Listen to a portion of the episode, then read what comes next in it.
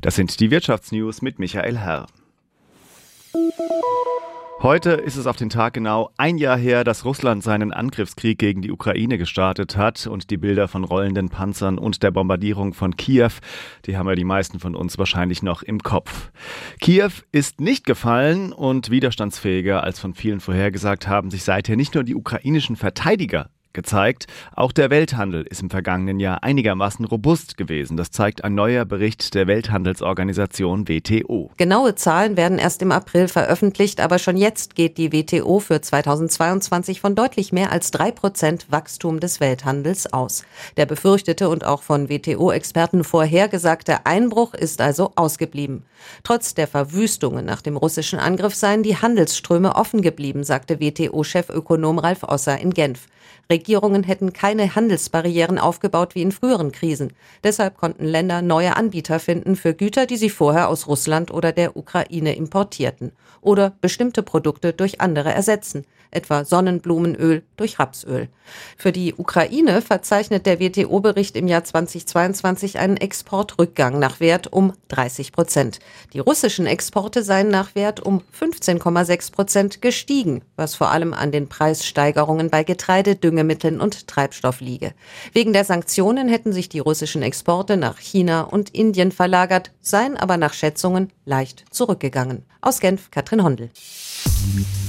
Keine Einigung im Tarifstreit im öffentlichen Dienst von Bund und Kommunen. Gestern bei der zweiten Verhandlungsrunde haben die Arbeitgeber ein erstes Angebot vorgelegt. Im Raum stehen 5% mehr Geld in zwei Schritten. Zu den Erhöhungen kommen noch Inflationsausgleichsprämien in zwei Raten. In diesem Jahr wären 1500 Euro fällig, Anfang nächsten Jahres nochmal 1000 Euro.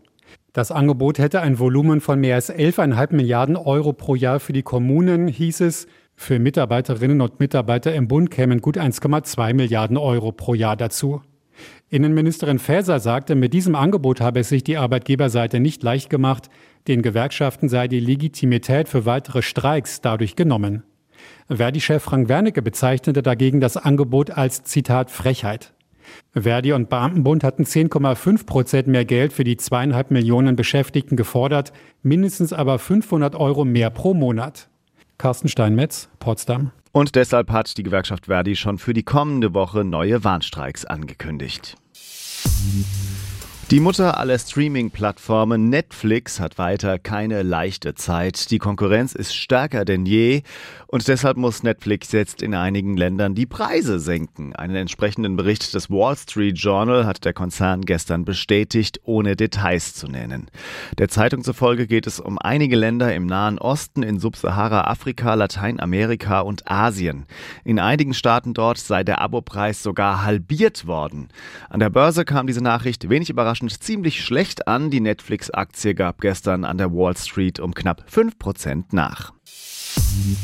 Und das waren unsere Wirtschaftsnews heute am Morgen des 24. Februar für euch, wie immer zusammengestellt vom SWA. Hier kriegt ihr wie gewohnt zweimal am Tag die wichtigsten Infos aus der Welt der Wirtschaft und der Finanzmärkte und sonntags klären wir dann eure Fragen.